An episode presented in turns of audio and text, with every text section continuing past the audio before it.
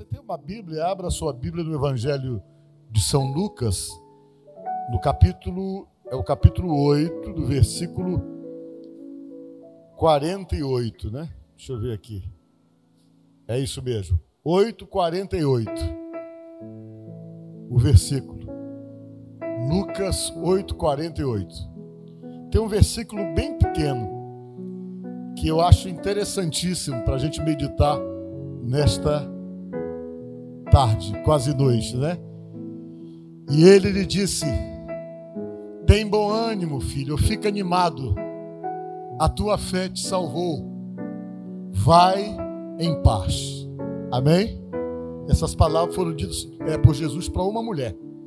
Podemos assentar. Eu quero, nesta tarde, estimular a sua fé em Jesus através dessa minha pregação, para que através da fé você perceba como a fé faz uma diferença tremenda quando existe em nós a intenção de receber alguma coisa de Jesus, alguma coisa de Deus. A palavra mesmo diz que importa que aqueles que se aproximam de Jesus creia que ele existe e que é o galardoador, o presenteador daqueles que o buscam, diz a palavra de Deus. E a mesma palavra diz ainda que sem fé é impossível agradar a Deus. Eu quero compartilhar com vocês essa passagem da Bíblia, que talvez seja uma das maiores demonstrações de fé que nós encontramos no Novo Testamento. Amém? O Senhor Jesus, quando esteve aqui na terra, 2020 anos atrás, ele se tornou uma celebridade. Para vocês terem uma ideia, naquela época não havia grupos de WhatsApp, não havia internet, mas havia o boca a boca.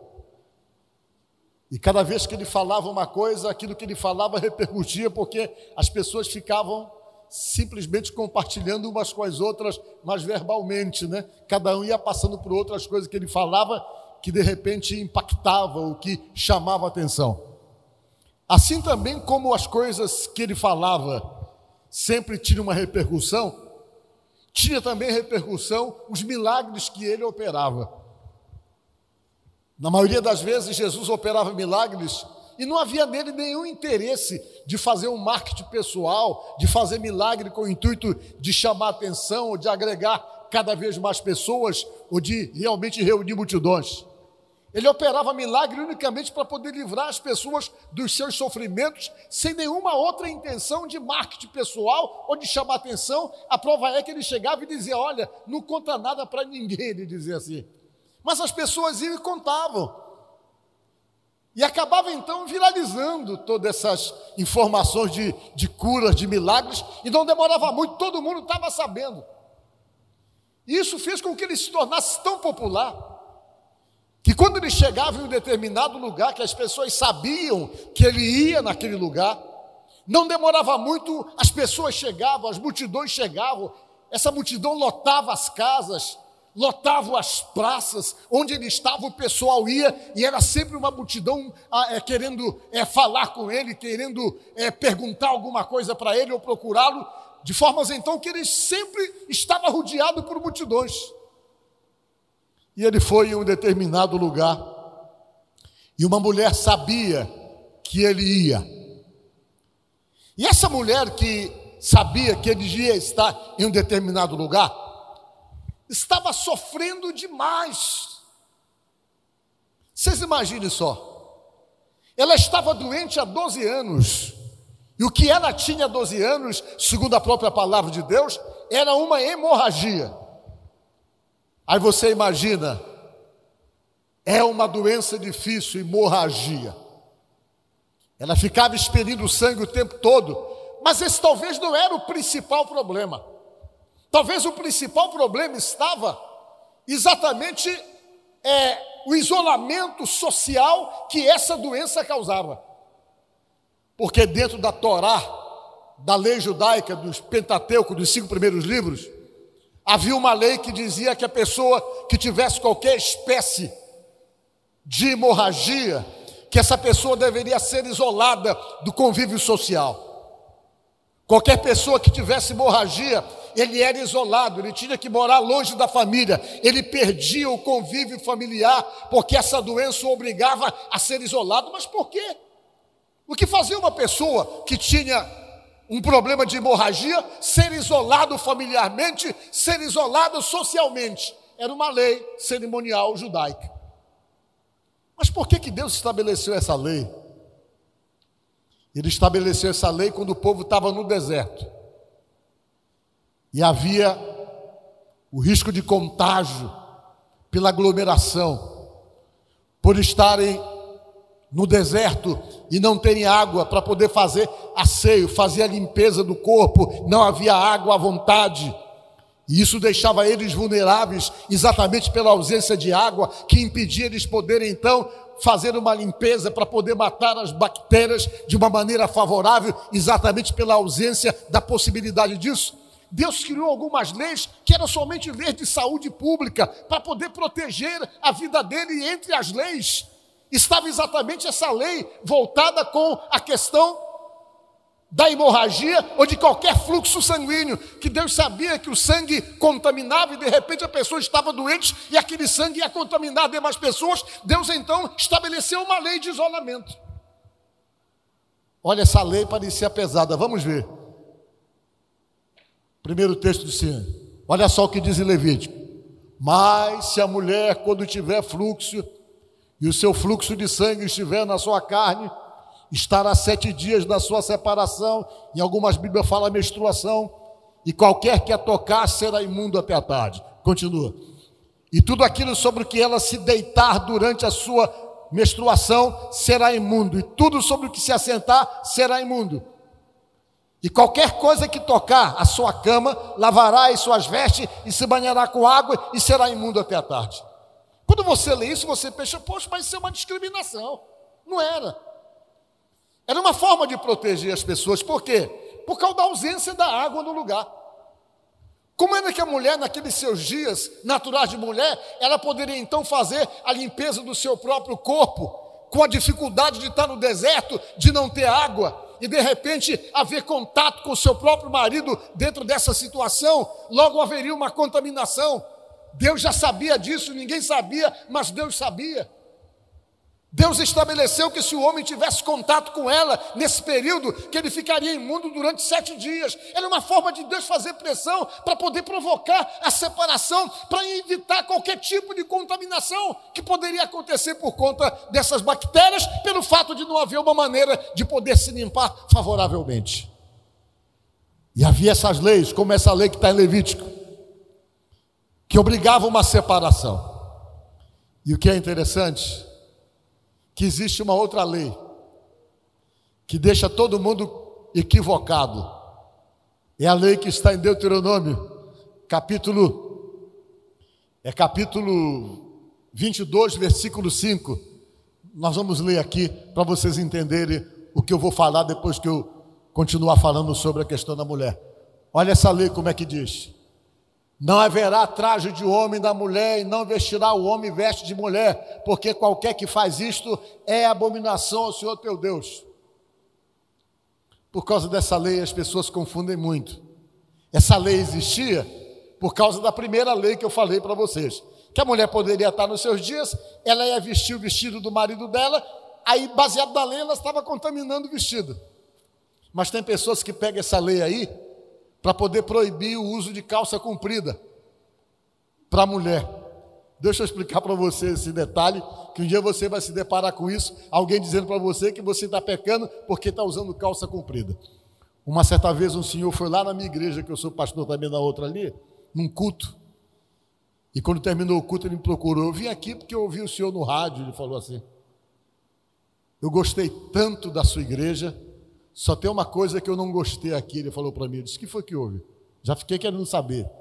É que tem muito irmão usando calça comprida aqui, ele falou. E usar calça comprida para mulher é pecado. Eu disse: o senhor acha mesmo? Ele disse: é. Eu disse: mas por que, que o senhor acha isso? Ele pegou a Bíblia, puxou a Bíblia e leu esse texto aí para mim. Não haverá traje de homem da mulher, não vestirá o homem veste da mulher, porque qualquer que faz isto é abominação ao Senhor teu Deus. Ele falou para mim. Quando você lê esse texto no primeiro momento, parece que ele estava certo, né? Pelo que está dizendo aí. Só que toda vez que você for ler um texto da Bíblia, principalmente do Velho Testamento, do Novo Testamento, é claro, você se faz três perguntas para poder interpretar o texto: quando, onde e por quê. Para você poder interpretar. Porque o texto ele tem influência cultural, ele tem influência do momento, tem influência geográfica, tem um monte de coisa que você não pode interpretar ao pé da letra para tentar criar uma explicação para hoje. Aí nós vamos perguntar: quando foi escrito isso aí? Foi escrito na época do Moisés.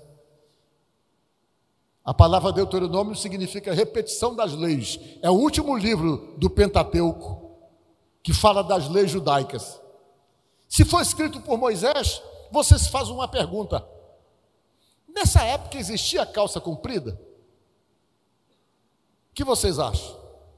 Não existia. Nessa época, tanto homem como mulher usavam o quê? Usavam vestido. Se nessa época tanto homem como mulher usavam vestido, logo se entende que isso aí não se refere à calça comprida para mulher. Aí você vê por que, que ele escreveu. Escreveu por causa daquela lei que eu falei para vocês anterior, que era a lei da contaminação, que a mulher poderia estar com seu fluxo mensal do sangue, ela ia vestir a roupa e ela ia contaminar a roupa, e como a roupa era parecida do homem, era comum a mulher vestir a roupa do homem, porque tudo era a mesma coisa, só um buraco para colocar o pescoço, colocar os braços e amarrar no meio. Era essa que era a roupa, tanto do homem quanto da mulher. E a mulher podia usar a roupa do marido e o marido usar a roupa da mulher, porque não havia diferença de uma roupa para outra. E ele estava querendo dizer para a mulher não usar a roupa do marido dela por conta dessa questão relacionada da contaminação. E calça comprida? É pecado? Claro que não.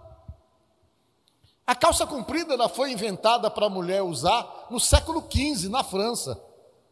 E a razão pela qual a calça comprida foi inventada, foi inventada para as mulheres poderem andar de cavalo que era muito desconfortável andar de cavalo com vestido, aí se criou essa roupa para a mulher, que era calça comprida, para poder montar no cavalo com mais segurança, sem se expor. Já foi no século XV que isso foi inventado. Então quer dizer que esse texto aqui não tem nada a ver com calça comprida, que é que algumas igrejas fazem proibição. Chego, não, mulher não pode usar calça comprida, que é pecado, porque eles lêem esse texto exatamente no pé da letra, e ele pega e estabelece como pecado, porque ele diz que é abominação ao Senhor usar a roupa da mulher e a roupa do homem. E na verdade é outro sentido que às vezes as pessoas não estudaram para poder entender, pega o pé da letra e começa a estabelecer proibições. Mas não tem nada a ver. Quando isso foi escrito, foi escrito por causa da primeira lei, que era a lei da contaminação, o fato da roupa. Realmente a mulher vestir a roupa do marido e ela contaminar por conta de estar com uma hemorragia natural do próprio corpo, aquela hemorragia mensal, e isso então evitava qualquer tipo de contaminação e não deixava a mulher quebrar a lei. E por causa daquela lei, era muito sofrida a mulher que tinha qualquer espécie de hemorragia. E Jesus foi visitar esse lugar aqui. Quando ele chegou nesse lugar, tinha uma mulher que estava 12 anos com hemorragia. Como ela estava 12 anos hemorrágica, ela perdeu a convivência familiar, ela perdeu a convivência social, ela ficou isolada longe da família, porque a lei determinava isso, que ela tinha que ser isolada, porque dentro da lei cerimonial judaica ela estava impura para poder conviver socialmente com todo mundo, sem não correr risco de contaminar as pessoas. E diz a palavra de Deus que ela já estava no limite tudo que ela tinha, ela gastou em busca dessa cura, diz a palavra de Deus. Ela praticamente acabou com todos os seus bens, querendo ficar curada dessa doença para poder ter uma vida normal. Que ela estava simplesmente, simplesmente, simplesmente mesmo é, quebrando a lei se tentasse conviver com as pessoas é, da sua relação ou do seu relacionamento social. Aí o que ela fez? Vou procurar Jesus. Ela tomou conhecimento que Jesus estava em determinado lugar e ela foi para lá, para se ver livre dessa doença. Quando ela chegou lá, diz a palavra de Deus, que Jesus estava cercado por uma multidão. Era muita gente em volta de Jesus, muita gente.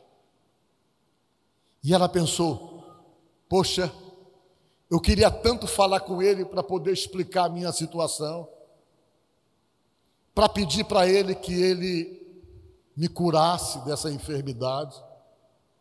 Mas não está dando, por quê? Porque a multidão cercou e ninguém dava brecha. Todo mundo querendo chegar mais perto e era um pouco mais distante, ainda por cima fragilizada pela doença deveria estar magra, fraca, sem força, esquálida, porque você imagina só uma mulher 12 anos perdendo sangue direto, perdendo sangue, perdendo sangue, estava perdendo toda a sua energia, ela nem tinha mais força para tentar lutar e romper aquela muralha humana em volta de Jesus, para poder falar com Jesus e conversar com ele e pedir a cura que ela estava precisando. Nem era possível, ela nem tinha força nem energia para isso. Mas ela tinha uma coisa que nós chamamos de fé. Diga glória a Deus. E quando você tem fé, não há barreiras, não há limites. Tem bênçãos que você só alcança com a fé. Alguém disse que a fé é a mão do Espírito com a qual você toma posse de coisas importantes para a sua própria vida. E ela reuniu as últimas energias que tinha. Ela pensou: já que eu não posso falar com ele, eu vou tocar nele. Porque eu acredito que só tocando nele já é suficiente para resolver meu problema. E ela começou a reunir as forças que ela não tinha juntando pouquinho de energia que ainda havia sobrado por conta daquela doença e daquela enfermidade que tinha tirado toda a sua energia. Ela reuniu as últimas energias e se esforçou no meio da multidão, talvez esticando o braço e fazendo força para ver se tocava na ordem dos vestidos de Jesus. E ela, com muito esforço, com muita força, ela foi e tocou na orla dos vestidos de Jesus. Diga glória a Deus. Por que, que ela escolheu tocar na orla? Será que era necessário tocar na orla? Vou explicar para vocês. É o tzitzit judaico. O que é o tzitzit? É um negócio interessante das leis judaicas. Todo judeu consagrado, ele usa essas franjas foi estabelecida essas franjas como uma advertência ao pecado. Como que dizendo, olha, cuidado, você não pode pecar. Por quê? Porque a roupa só foi instituída ao homem, ao ser humano, depois do pecado do Adão. Antes ninguém usava roupa. As pessoas andavam nus.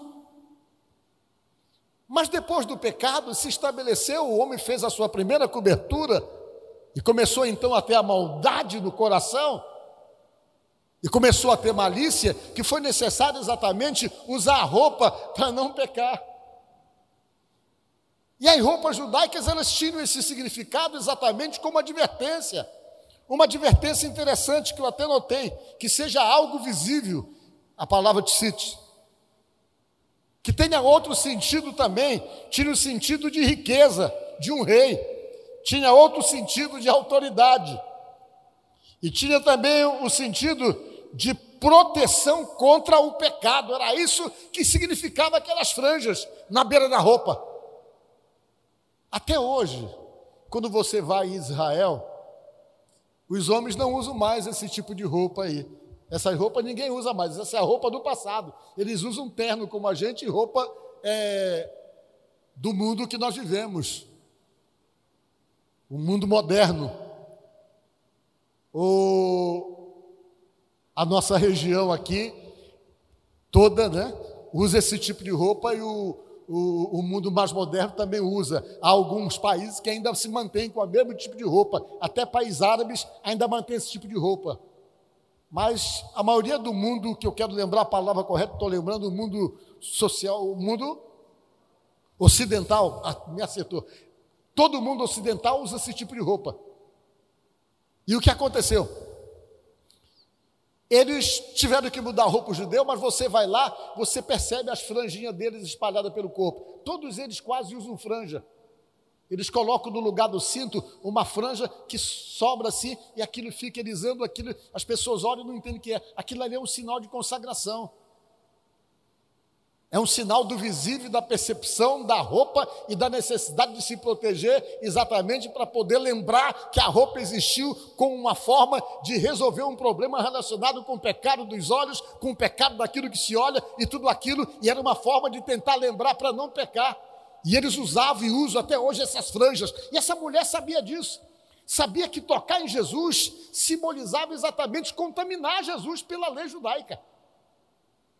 Era esse o significado. Se ela tocasse alguém, qualquer pessoa que ela tocasse, a lei judaica dizia que ela contaminava essa pessoa. E ela foi e tocou na franja, que tinha o significado que de resistência ao pecado e de simbolismo de resistência ao pecado. Ela foi lá, esticou a mão com muito esforço e pegou. Ela pegou e voltou para o lugar dela. Jesus estava falando, pregando talvez, de repente, Jesus parou, diz a palavra dele. Parou, olhou para Pedro e disse: Pedro, quem me tocou? O Pedro, Senhor, como é que eu vou saber, Senhor? Tem um monte de gente aqui do teu lado, as pessoas te tocando toda hora, esbarrando no Senhor todo momento. Como é que eu vou saber quem me tocou no meio dessa multidão? Jesus disse: é, mas eu não te pergunto quem me tocou com um toque do acaso, sem querer ou acidentalmente. Eu te pergunto, quem me tocou com um toque diferente? Disse Jesus. Porque eu senti, falou Jesus, que de mim saiu virtude, falou Jesus. De mim saiu virtude. E diz a palavra que quando Jesus comentava isso, a mulher gritou no meio da multidão: Senhor, Senhor, eu te toquei. Ela falou. E há 12 anos eu estava sofrendo com uma hemorragia, ela falou. E no momento que eu toquei na orla dos seus vestidos, a hemorragia estancou, disse ela. Parou. Jesus foi e disse para ela aquelas palavras que nós começamos lendo: Ô oh, mulher, grande é a tua fé. Vai, porque a tua fé é o quê? Te salvou. Por que, que ele falou isso? Foi vida eterna que ela ganhou? Não, salvou ela da morte, que ela já era uma judia.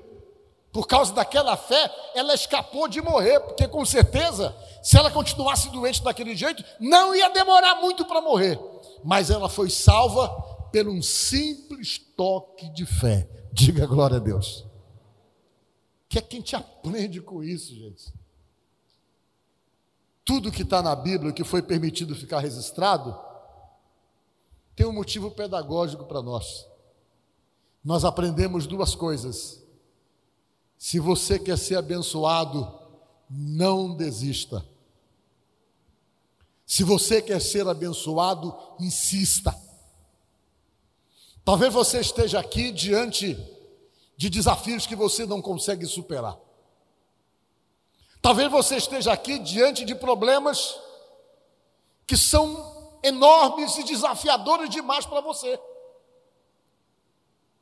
Talvez você esteja aqui diante de situações, igual essa mulher, onde você já esbarrou há muito tempo nos seus limites. É naquele momento em que você chega e você vai e você percebe Daqui para frente não tenho mais o que fazer, não tenho mais para onde ir, e você simplesmente percebe que em determinados momentos da vida, diante de certas questões, diante de certos problemas e situações, existem momentos que nós esbarramos nos nossos limites.